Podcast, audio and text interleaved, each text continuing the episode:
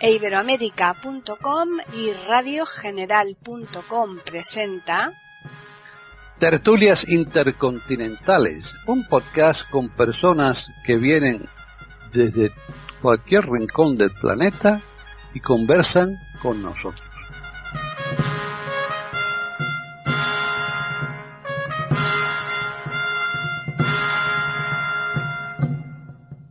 Bienvenidos otro día más a Tertulias Intercontinentales en iberoamérica.com. Soy Paqui Sánchez Galvarro y hoy está conmigo un nutrido grupo de personas que tienen bastante valor porque el tema que traemos aquí a la palestra es bastante complicado. Sobre todo es, es, bastante actual y precisamente por eso nosotros aquí lo vamos a tocar, aunque ya decimos de antemano que lo que no queremos bajo ningún concepto es que las personas que nos escuchen pues se puedan sentir en ningún modo eh, ni, ni, ofendidas ni, ni perjudicadas en lo que en lo que opinemos porque eso es la opinión es lo que tiene que cada uno eh, tiene la suya y por tanto no por eso es menos válida. Todas tienen el, el, mismo valor y precisamente por eso nosotros las queremos aquí compartir con todos nuestros oyentes. El tema ahora lo diremos, pero primero voy a presentar a los contertulios. Nos falta uno que ha sido imposible conectar con él por problemas eh, de última hora ¿eh? La, la, las, la, las, técnicas eh, informáticas es lo que tiene, que a veces fallan y, y nos ha sido imposible y habría sido un, factor bastante a tener en cuenta. Pero en otra ocasión, pues seguro, seguro que lo vamos a tener aquí.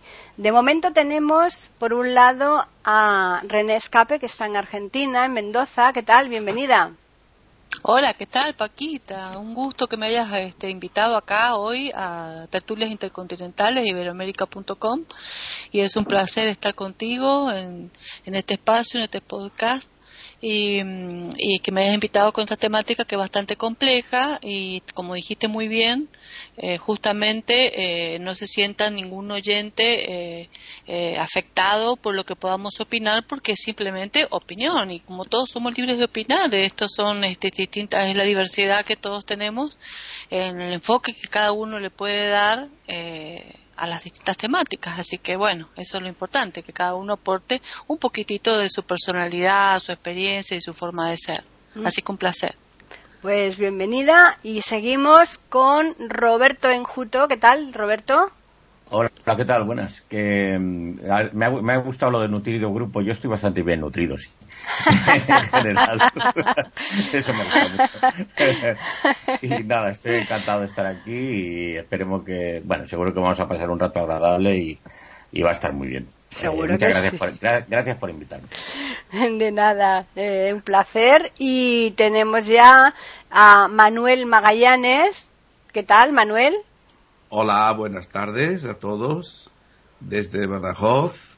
Eh, agradezco también que me habéis eh, invitado a esta tertulia y estoy encantado de estar aquí con todos vosotros. Soy un ciudadano de a pie, nada más que puedo aportar mi opinión y respeto cualquier otra que sea diferente, pero lo que se trata es de, de aportar lo que uno cree o piensa. O piensa. Nada más. Muy bien. Bueno, pues ya hechas las presentaciones, vamos a desvelar el tema en cuestión. Hoy vamos a hablar de la pastilla letal, vamos a tratar, a tratar también el tema de la eutanasia, eh, que va un poco pues eh, ligado la, los dos temas y eh, nos falta la cuarta persona que tendría que estar aquí es Juan Jesús Torres Masip. Él vendría en calidad de psicólogo, por eso decía yo al principio que era una pieza clave para, para esta charla. Y eh, tenemos a la doctora René Escape, que ella es pediatra y que nos va a tratar el tema desde esa parcela, de la parcela de médico. Y por otro lado, pues está Roberto Anjuto y Manuel Magallanes, que van a ser dos opiniones un poco antagónicas. Eh, a lo mejor no son tanto al final como en principio pensamos, pero lo cierto es que cada uno pues tiene una opinión totalmente diferente sobre el tema y precisamente por eso eh, los hemos traído aquí para que cada uno expongan su parcela. Por supuesto, no vamos a tocar el tema religioso porque yo creo que esto está fuera de lugar en este caso. Eh, porque si no habríamos traído a alguien que tuviera que ver con, con el tema religioso, ¿no? Así que en este caso, pues eh, vamos a plantear un poco de una forma eh, de síntesis, después ya ahondaremos más en el tema, vamos a, exponer un poco eh, la opinión de cada uno. Vamos a empezar con la de René como médico. ¿Cómo ve el tema ella desde la perspectiva de médico? ¿Cómo no, Paquita? Bueno, eh, desde el punto de vista médico, eh, todas estas temáticas, todas estas temáticas que tengan que ver con eh, mm, el derecho que tienen las personas sobre otras personas, o sea, la persona humana sobre otras personas humanas, sabemos que eh, tenemos derechos y deberes, ¿no es cierto? Em, pero los derechos y deberes sobre personas humanas adultas responsables, eh, porque una cosa es sobre la infancia o sobre el menor de edad y otra cosa es sobre personas adultas eh, que están en sus cabales, por supuesto estamos hablando de personas equilibradas, ¿no? Así que sin ninguna afectación mental. Eh, eh, es complejo en las temáticas que tengan que ver con eh, aborto, eh, muerte asistida, eutanasia y esta patilla letal que sería un enfoque distinto. O sea, no confundir porque no es lo mismo. Las cuatro situaciones son diferentes eh, modos de enfrentar la mortalidad de una persona adulta y a la vez eh, médicamente es diferente y a la vez las circunstancias en las que se encontraría eh, el contexto también es diferente. Desde el punto de vista médico, eh, diríamos que también es muy diferente la, opinión que tienen los profesionales, los colegas en los distintos países.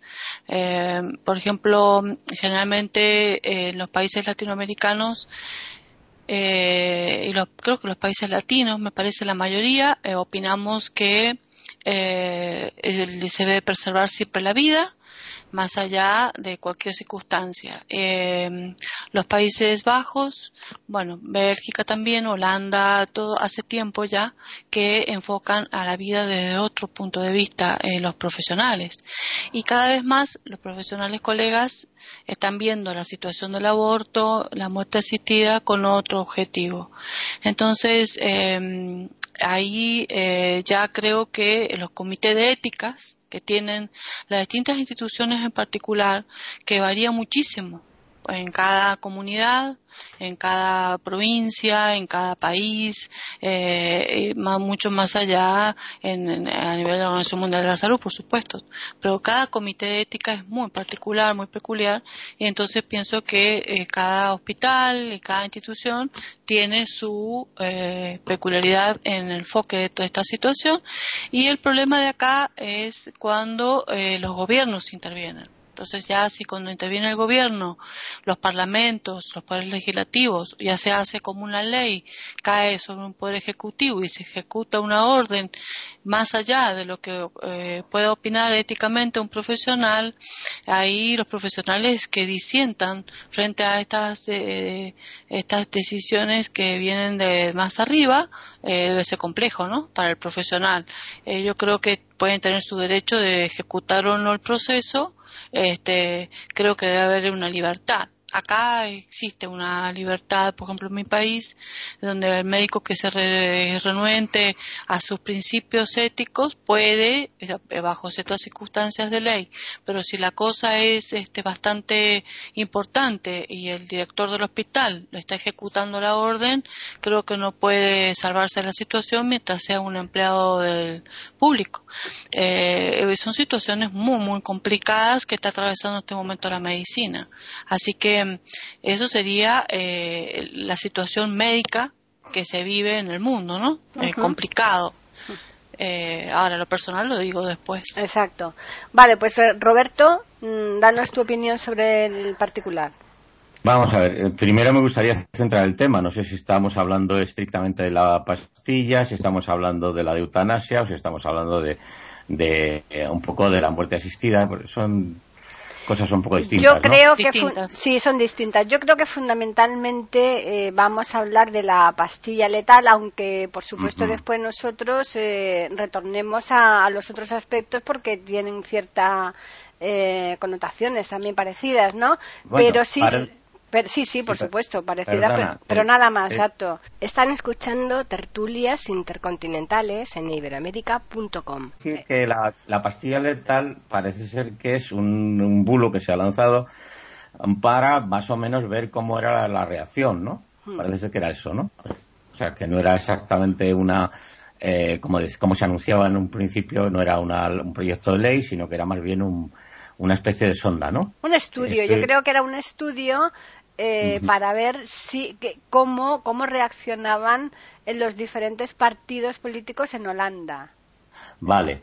Eh, mi opinión sobre la pastilla, eh, pues hombre, va, voy, a, voy a intentar ser muy sobrio en mis comentarios, ¿no? Y, sobre todo tampoco enrollarme demasiado porque reconozco que se me ocurrirían muchos argumentos, ¿no?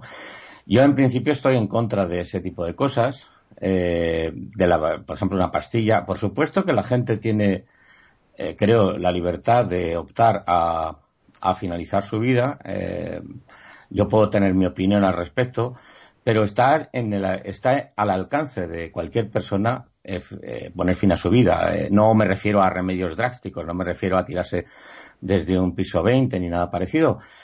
Me imagino que una pastilla letal lo que va a tener va a ser fundamentalmente un efecto sedante y luego después y luego después un efecto sobre el sistema, pues supongo que cardíaco o algo así, ¿no?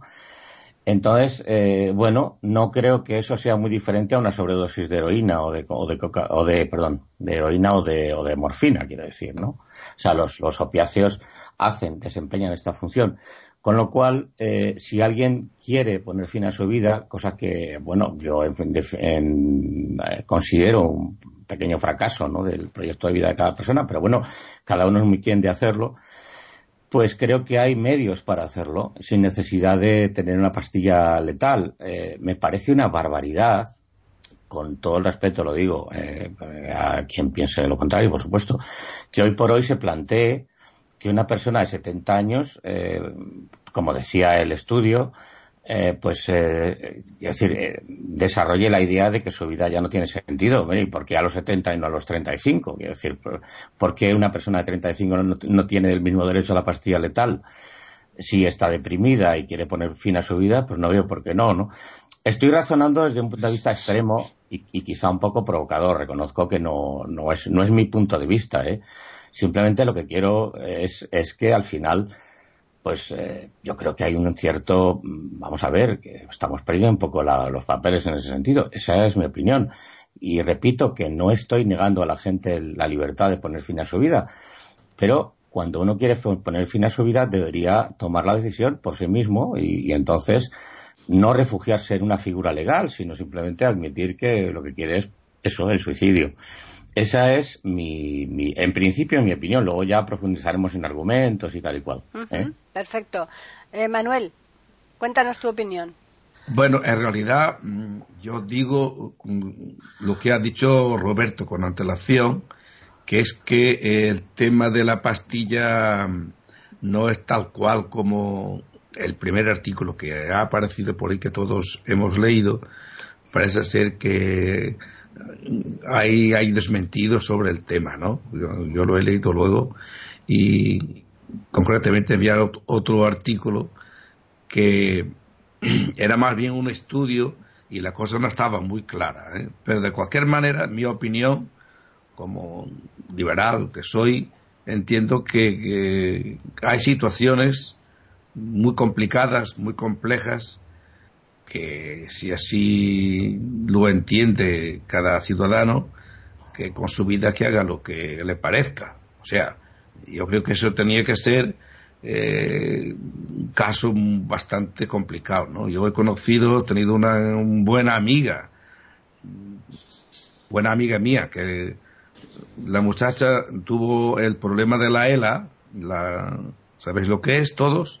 Y, y, y la muchacha con 42 o 43 años, pues falleció mm, sufriendo una barbaridad. Y esa chica sí que pedía ayuda para morir y no y nadie no había nada y murió pues sin poder hablar con todas sus facultades mentales perfectas y, como un vegetal y, yo creo que no hay derecho a que sufran la gente de esa forma tan tan drástica tan mala no entonces yo soy partidario de, de todas estas cuestiones de la eutanasia de la pastilla de lo que sea siempre con determinado rigor, no de cualquier forma, y ahí de, no.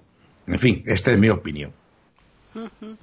En Holanda, que ya mm, se aprobó la ley de la eutanasia hace tiempo,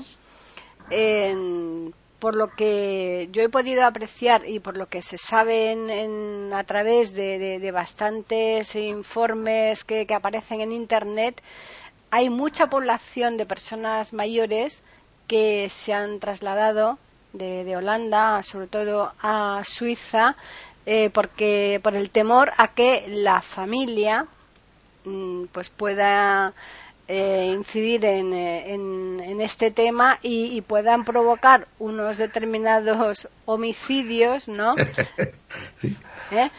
sobre todo con personas de cierta, exacto, de cierta.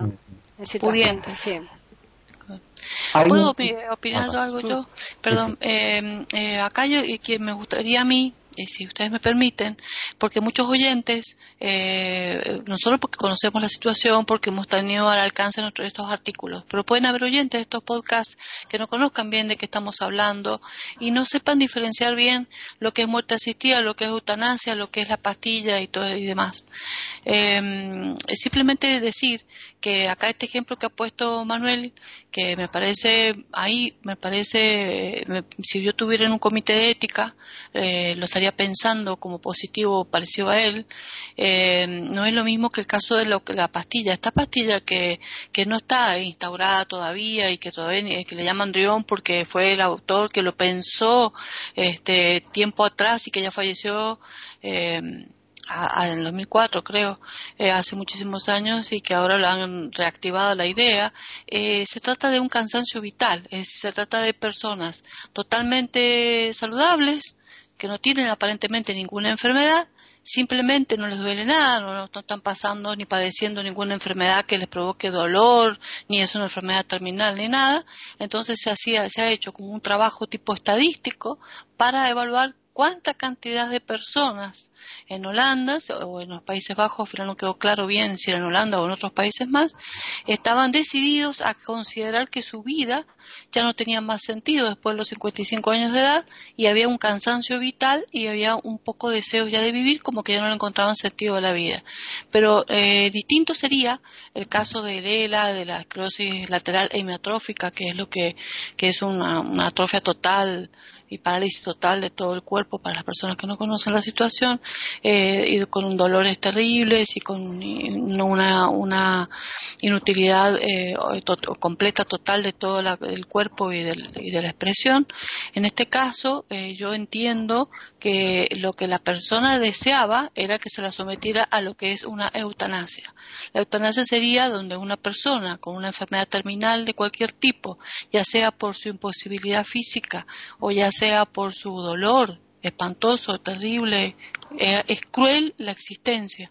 Entonces, eh, eh, en ese caso, la familia pide a los profesionales, si esa persona no está consciente, la familia pide que se la, se la someta a la eutanasia. O sea, el médico interviene eh, a través de un proceso, por supuesto habrán planillas, papeles y todo un papeleo y toda una documentación previa para eh, que esa persona pase directamente al proceso de la vida a la muerte como culminación de ese sufrimiento. Pero pienso que es aquella persona que este, o no lo está pidiendo ella en ese momento. Y después está la muerte asistida, que son personas que de muchos países, que es Australia, Estados Unidos, han viajado a Suiza para hacerse donde está legalizada la muerte asistida, para este, darle aviso a su familia, la familia es convocada, eh, se reúnen todos, como si fuera su último día, como si fuera un cumpleaños, está planeado ya por el, los profesionales y todo, esa persona se siente inútil, físicamente porque es muy anciano o porque tiene una enfermedad determinada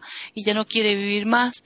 Entonces, eh, a lo mejor tiene 100 años, más de 100 años o noventa y tantos años y su cuerpo ya no está, no siente que, que pueda abastecerse a sí mismo, sino que necesita que los demás lo ayuden para su higiene, para su alimentación, para su traslado y no quiere vivir así. Él quiere ser independiente y cuando ve que ya no puede valerse por sí mismo, pide morir. Entonces toda la familia se reúne, todos lo consienten, es a su voluntad y es asistido ah, profesionalmente ante la ah, para hacer eh, para asesinarse directamente para mí es un asesinato para hacer eh, para fallecer.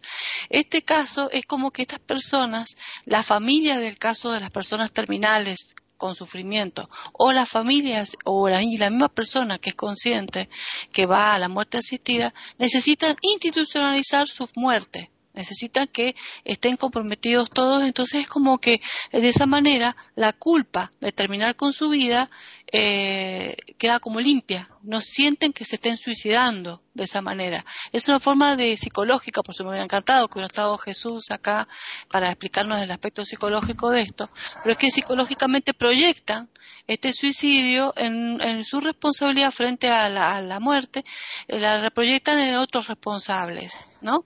Ya sean familiares o ya sean este, ellos. Eh, la pastilla esta letal tiene otra finalidad, era sondear, como dicen ustedes, es ver como una especie de estadística, cuántas personas eh, consideran que sus vidas eh, no tienen sentido ya, pero no están con dolor, no están con sufrimiento. Entonces acá, ¿qué comité de ética va a actuar? Si viene una persona común y corriente de, de, de 68 años o de 70, o supongamos que, bueno, que es para mayores de 70, de 72 años, 73 años, que está íntegro, que está bien, pero me cansé de vivir, ya tengo mis nietos, ya hice mi plata, ya trabajé, ya tengo toda mi familia hecha, todo, pero yo ya no soy considerado, a mí ya no me quiere, mis amigos hacen su vida, me siento solo, eh, ya está, ya yo creo que mi vida terminó.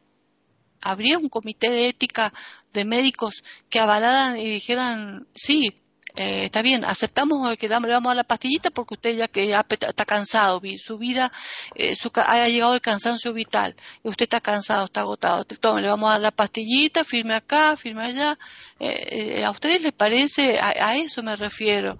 Entonces ahí es donde se hablaba de que habían grupos políticos que decían que las personas mayores de 70 años o mayores de 55 o mayores de la edad que ustedes quieran que se considere, que consideren que su vida tiene un un cansancio vital, se las estimule para encontrarle motivos de, eh, vida, porque toda persona que está sana, íntegra, que no está enferma, tiene que encontrar motivaciones de vida y si no, ayudarlas por las políticas públicas de cada nación a que esa persona tenga motivaciones de vida, porque eso dice, según la parte del artículo, de algunos de los artículos tanto que leímos, que eh, eso ocurría por el individualismo, que había crecido el egoísmo, el individualismo y que el altruismo y la y la empatía eh, se iban perdiendo en el mundo. Entonces, por eso esas personas caían en ese cansancio vital. Entonces, estamos hablando ya de otro fenómeno eh, en esta pastilla vital. Por eso no estoy de acuerdo con la pastilla. Ahora pongo mi posición. No estoy de acuerdo porque ninguna persona de mayor de 70 años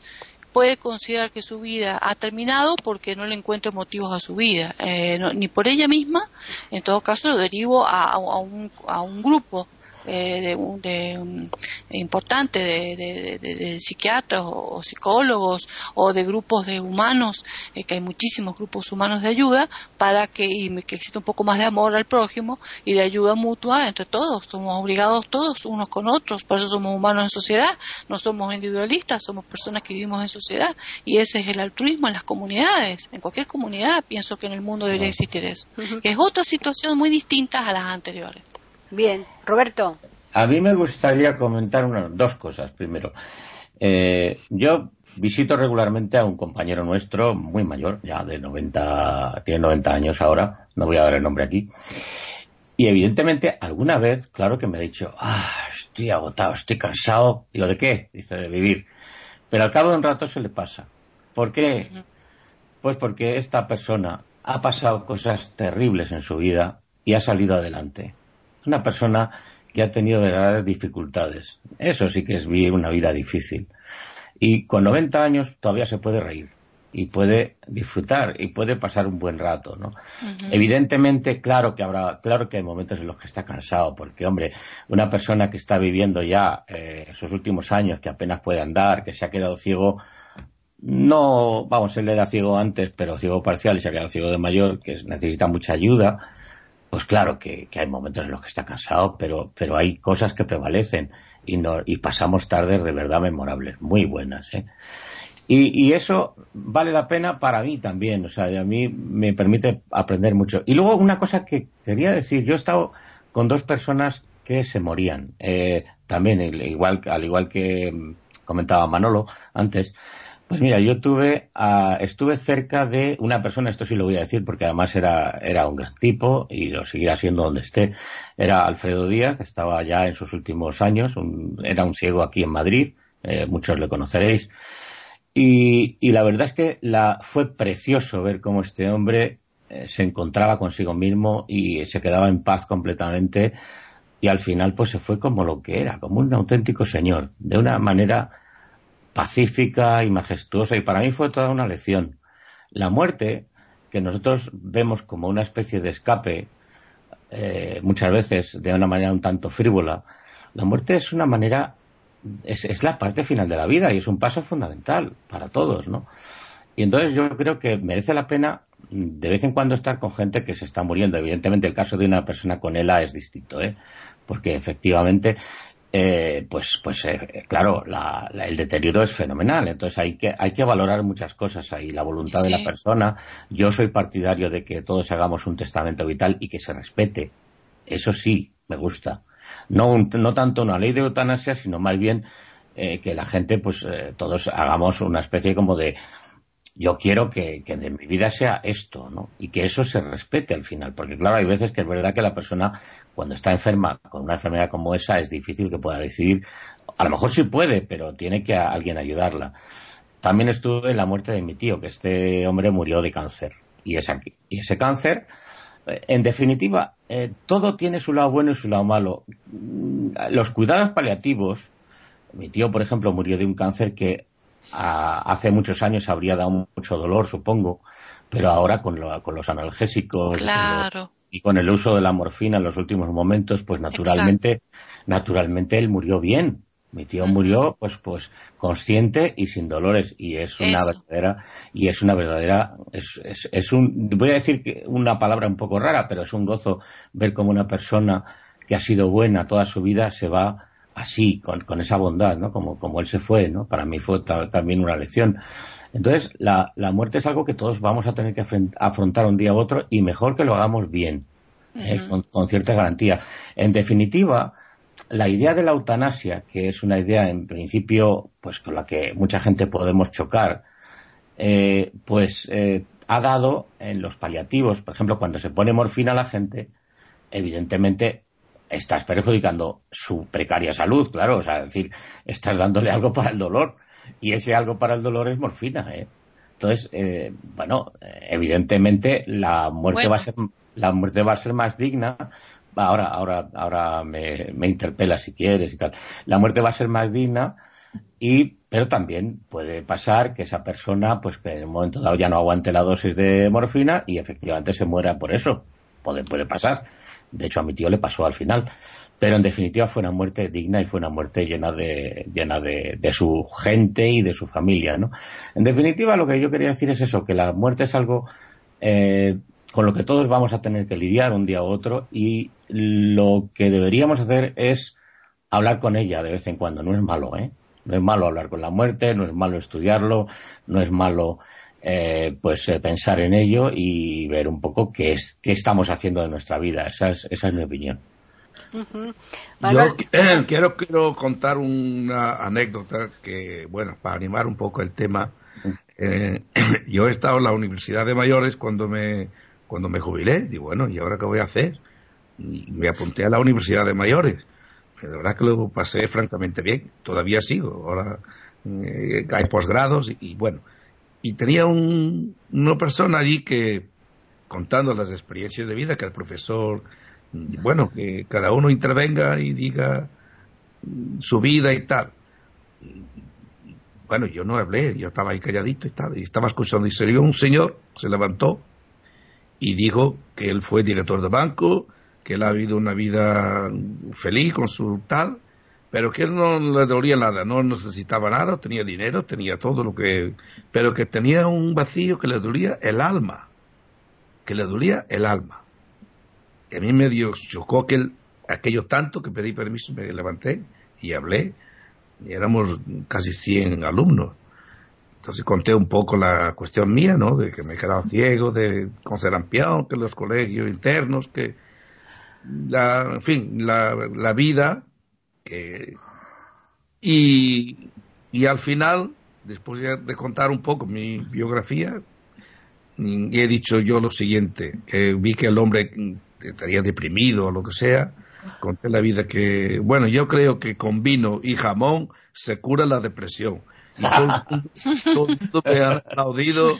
Oye, y, es uno, y fue uno de los mejores amigos de la universidad que todavía este año estaba en su casa, él tiene un chale en León, ahora está en Cartagena de Murcia, y ya digo, contesto como una anécdota porque se ve que el señor estaría deprimido, eh, mi amigo Antonio, en fin, y esto es así, no, esto quiero decir que eh, esto es muy complicado, cualquier persona se deprime y digo, bueno, pues yo me voy a quitar del medio, hombre, tampoco es así, ¿no?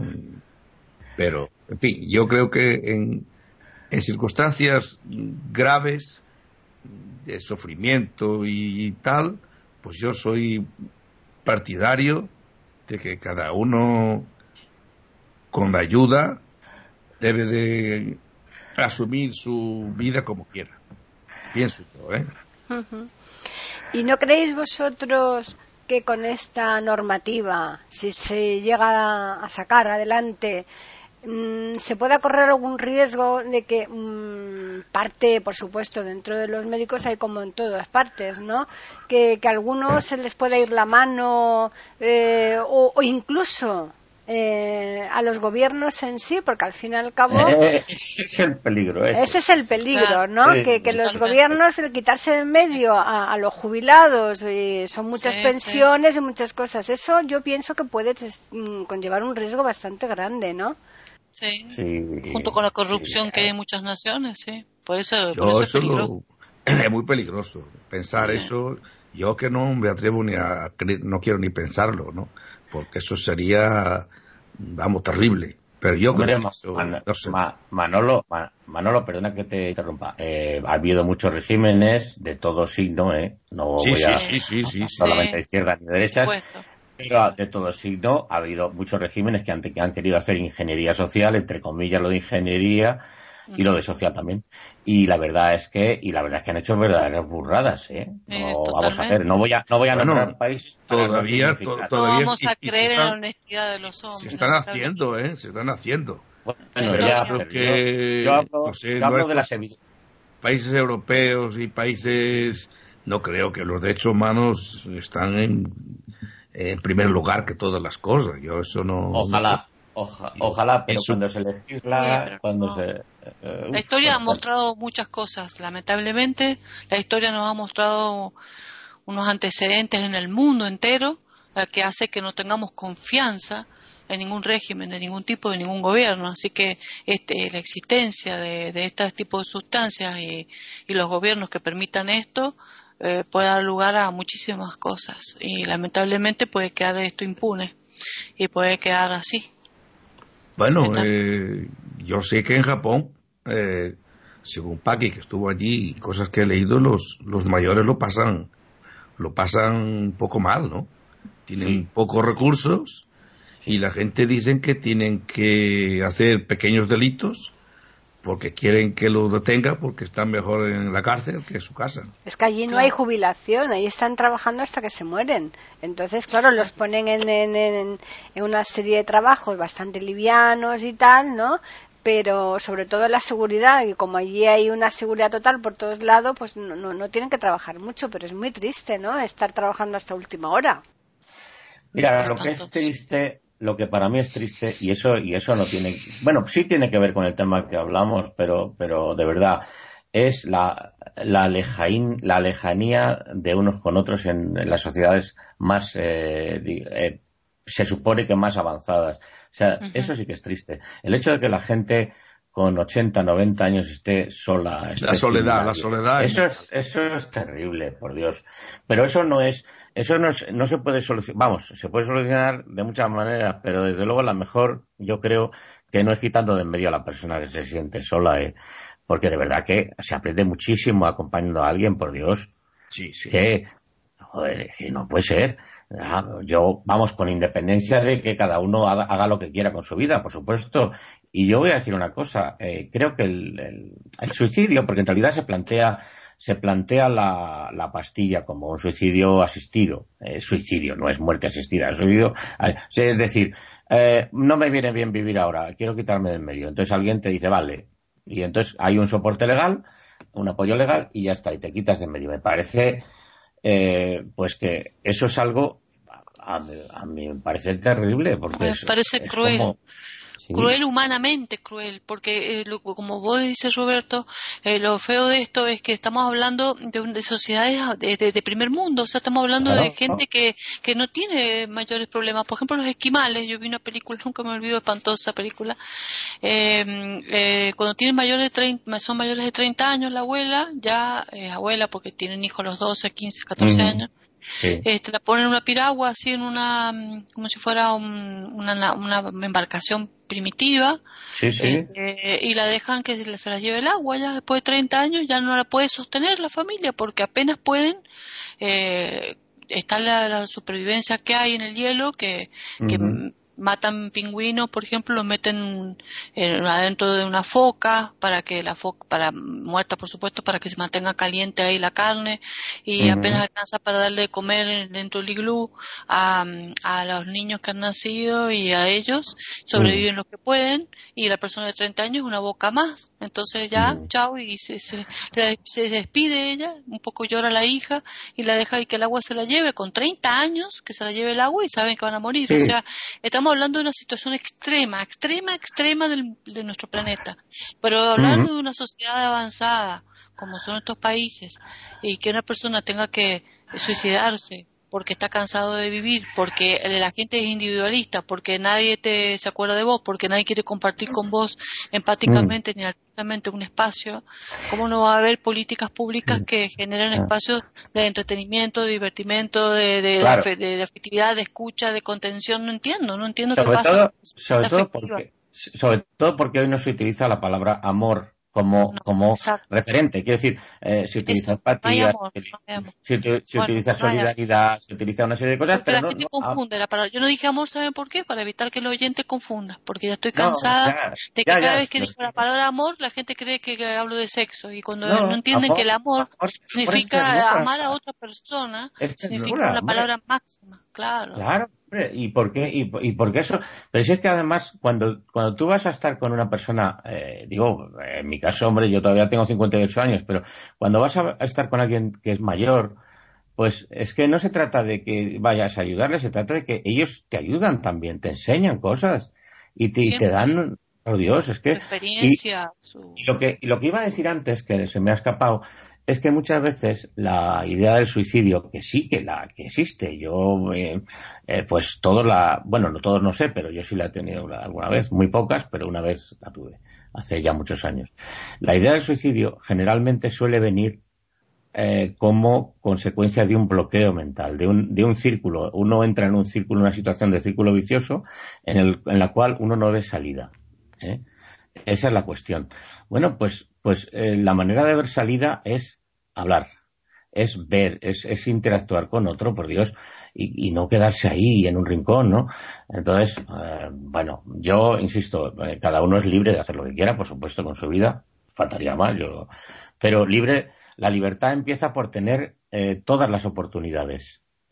Por ejemplo, imaginemos que yo quiero entregar mi vida a la experiencia de la heroína y he decidido que voy a que mi vida quiero que sea eso. ¿Estaría ejerciendo mi libertad? ¿De verdad lo estaría ejerciendo? Sí. es una es una pregunta, ¿eh? Para mí no, porque la ah. libertad eh, de uno eh, eh, comienza, o sea, realmente tiene un principio y un fin, no es, infinita. Y termina donde empieza el, derecho del otro. Y si yo voy a perjudicar a otros, no, pero incluso, no, pero incluso aunque no es un libertinaje, me parece, con mi cuerpo y con los demás. Pues tú hablas de la heroína como... Hablo de la heroína porque es una droga que degrada muy pronto. Sí, pero, y el alcohol, una persona sí, pero, pero la, sí, pero, la heroína rápido te come, destruye las neuronas. He, hablado de eso, porque la heroína es una... Hombre, pues puestos a pensar en libertad, y perdón por desviar el tema, pero tiene que ver con esto, puestos a pensar en libertad, bueno, pues imaginemos que yo quiero entregar mi vida a eso. Eh, ¿no estoy, ¿Estoy ejerciendo mi libertad? Yo creo que no.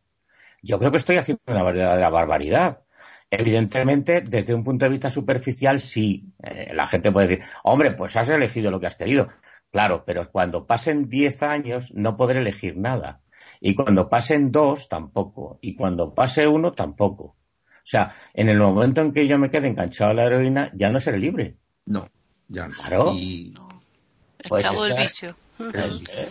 Y una, una reflexión sobre el tema el, mm, detrás de la encuesta esta que se ha hecho, ¿no? todo, eh, sobre eh, el particular, ¿no? De lo que estamos hablando hoy. Eh, mm, ¿Qué pensáis vosotros si los propios gobiernos donde se ha hecho reflexionaran y pensaran que en lugar de la pastilla letal igual tendrían que encauzar la vida de esas personas dándoles cosas que necesitan, cosas que no tienen para solucionar esos problemas? Yo no sé si pensar, ¿eh? porque cuando pienso, pienso mal y es peor. Bueno, eh... eh beneficio El artículo decía que también era un extracto que la gente eh, que más o menos quiere morir de esa forma, la, hay un alto grado de, de personas de, que tienen pocos recursos, con problemas de tipo económico y social, ¿no? También los hay de todo tipo, ¿no? Claro, pero por eso a lo mejor el gobierno tendría que aportarles. Ah, eh, ahí está, sí, sí, sí, estoy de acuerdo. Y ahí estaría el problema costo-beneficio. A lo mejor los claro, claro. por eso a los gobiernos no les conviene. Hay gente que no tiene trabajo, no tiene. tiene gasto, gasto de salud, gasto de mm, mantenimiento, mm, gasto de asilos, gasto de comida, de alimentos, de vale, vivienda. La cuestión es que cuando se plantean, y perdón, a lo mejor estoy hablando demasiado, cuando se plantean el suicidio, generalmente no suele ser la gente que peor está, curiosamente. Están escuchando tertulias intercontinentales en iberoamérica.com. Sí, yo, he estado, yo he estado mira, yo he estado en India año y medio del tirón y luego he estado más veces. Y normalmente allí hay pocos problemas psicológicos, hay más problemas nutricionales, de estómago y estas cosas. Sí, pero, pero aseguro que la gente no va al psicólogo por depresión. ¿eh? No, porque hay mucha meditación, ¿no? No, no por eso, es porque simplemente tienen hambre. Y el problema es que en Europa y muchas veces nosotros, eh, el desarrollo de los individuos en el primer mundo, eh, pues se da de manera que cada vez más sentimos que somos cada uno de nosotros el ombligo del mundo. Entonces, tenemos cualquier problema y nos parece que lo nuestro es que es insuperable, que nadie, vamos, que todo el mundo debería estar compadeciéndose de nosotros. Y eso ocurre. En, bueno, pues justamente, Roberto, justamente la depresión es un estado egoísta. Eh, lo que yo he leído en psicología, eh, que, eh, ojo, que no estoy criticando porque yo soy una persona que me he deprimido muchas veces, y estoy pasando por etapas por ahí difíciles. Eh, y bueno, por eso trato de informarme eh, para superar situaciones, porque ¿qué pasa? Cuando uno eh, entra en estado de depresión es cuando justamente se entra, eh, se encierra en un estado de ego tan grande donde prima lo propio nada más.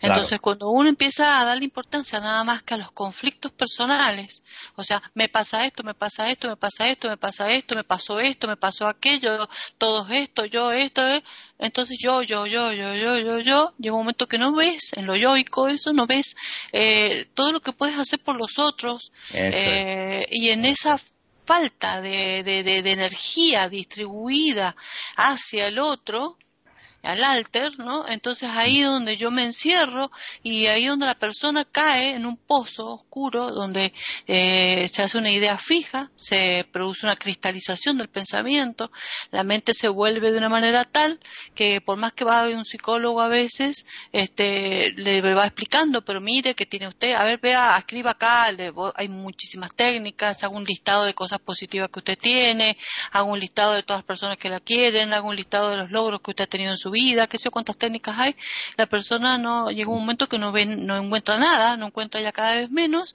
y ahí es donde viene la autodestrucción. Eh, eh, pero por eso es que muchos eh, médicos dicen tienen que ir a un psiquiatra, hay que medicarlo y vienen la gran cantidad tremenda de psicofármacos que han hecho ahora para cambiar la química cerebral con inhibidores de la captación de, serotonina, dopaminérgicos, un montón de drogas que, que, que traten de actuar de tal manera que quede el sistema límbico y, la amígdala y un montón de áreas cerebrales estimuladas para que la persona salga de ese estado y al estado a, estar más animado por una cuestión química artificial, por supuesto, ahí el psicólogo le puede hablar y ahí quizás puede escuchar y salga a veces del pozo. A veces sí, a veces, no. A veces le da esa, ese antidepresivo, le da la energía como el taquito final, como el golpecito final o el puntapié final para el suicidio, porque le da la fuerza para suicidarse es muy, muy, muy, muy borderline, es bastante complicado.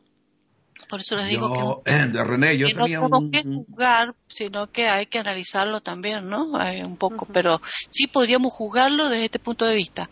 Hay que incrementar el amor, hay que ser menos egoísta, hay que fijarse que lo que hay alrededor para no caer nunca a medida que se va avanzando en los años en ese ego, porque en ese egocentrismo entramos en la depresión y en la depresión se cae, corre el peligro, ¿eh? corre el peligro del intento de suicidio. Yo tengo una, una, pregunta para René. Yo tenía un gran amigo médico, era director de, de, aquí del hospital, y, y este señor se ha suicidado con 61 años o así. Y luego he leído un artículo por ahí hace tiempo que dice que en la clase médica el suicidio es muy no es tan es muy común que hay mucha gente, muchos médicos que se suicidan. ¿Tú tienes noticia de esto? ¿Cierta? Sí, muchísimos, muchísimos, muchísimos médicos han suicidado. Parece imposible, ¿verdad? y la mayoría de la gente que se suicida, justamente, como decía Roberto, eh, tiene que ver con gente pudiente. Sí, claro. Vos mismo, Manuel, estuviste comentando de un, de eh, un, banquero, un hombre que, que, tenía todo y estaba deprimido y sentía un vacío y una angustia. Justamente, la mm. angustia se siente cuando se lo ha tenido todo.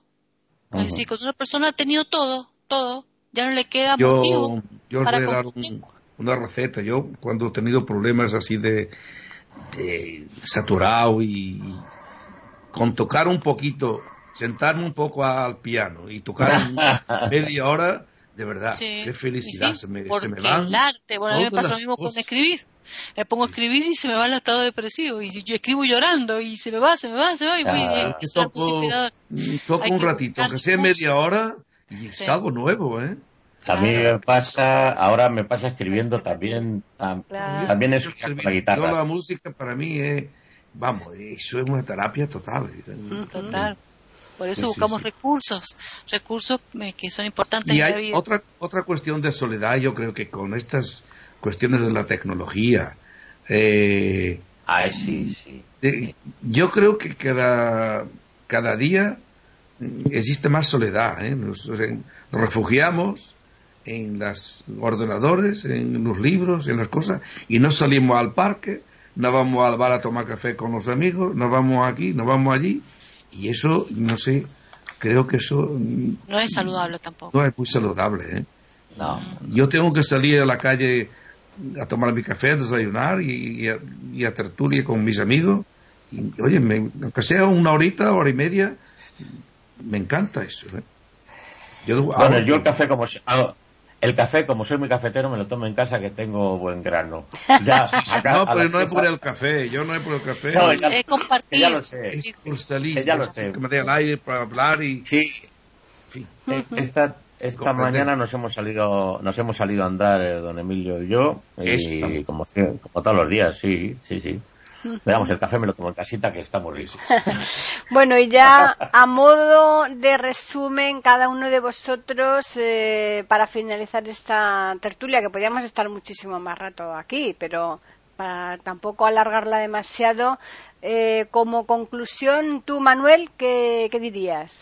Pues yo diría que si tuviera una enfermedad grave, incurable invalidante que me causase un sufrimiento insoportable, eh, tomaría la pastilla o pediría la eutanasia con todas las consecuencias. No tendría ningún problema.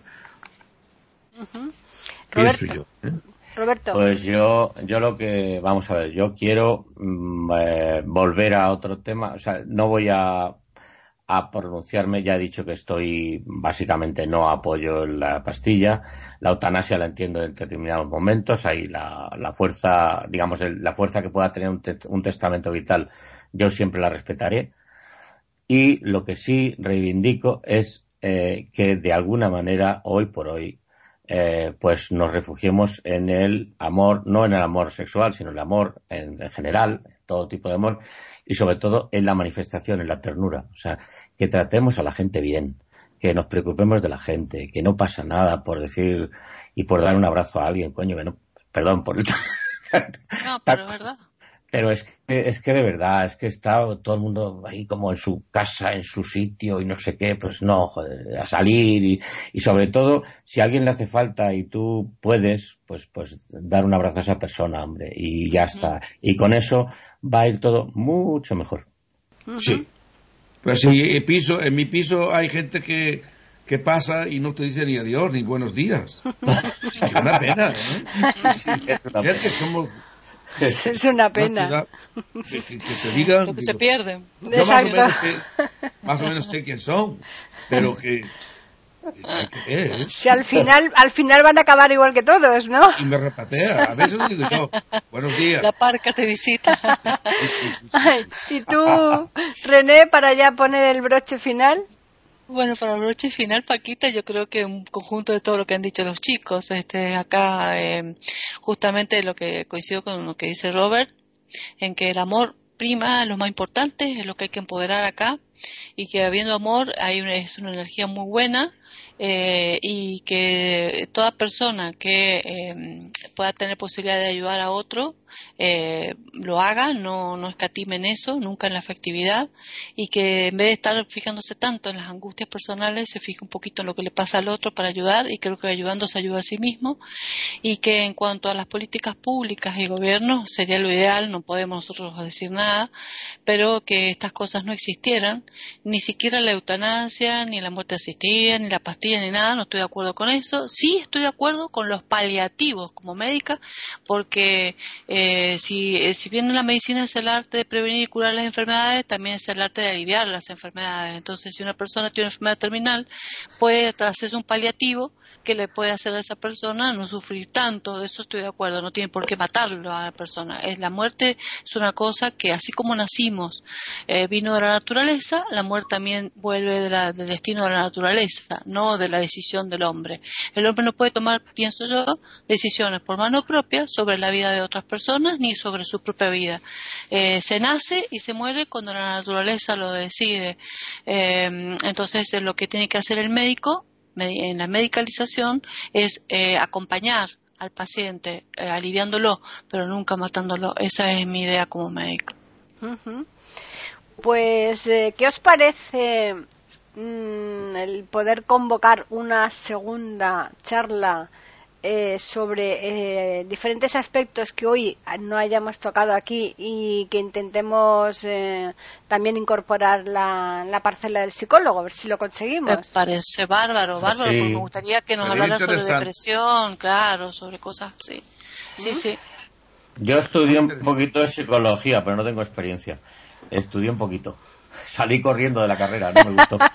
pues, eh, pues podemos intentarlo y si vemos que es factible, pues eh, mm, volvemos otra vez aquí. yo creo que nuestro amigo nos va claro, a enriquecer con sus... Claro que sí. Claro, ¿eh? así que queda en el aire Y entonces ya solo nos queda recordarles a los oyentes un correo donde nos pueden escribir para que nos comenten sobre lo que hemos hablado aquí o sobre cualquiera otra de las tertulias que tenemos ya en iberoamérica.com y que es tertulias@eiberoamerica.com y el Twitter que tenemos también que es eiberoamerica con las iniciales EI y la A de América en mayúsculas.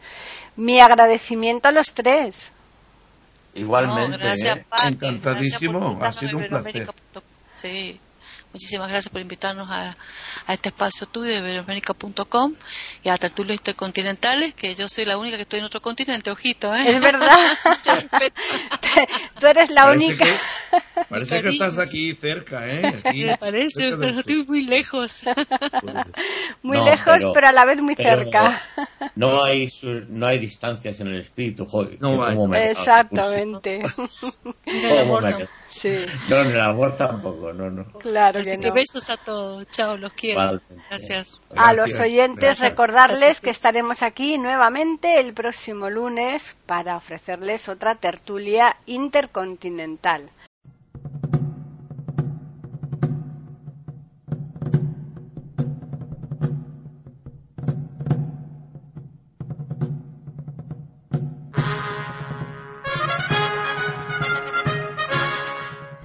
Acabamos de ofrecerles el podcast de tertulias intercontinentales Aquí en iberoamerica.com y radiogeneral.com. Regresen la semana que viene para un nuevo episodio. Hasta la próxima semana.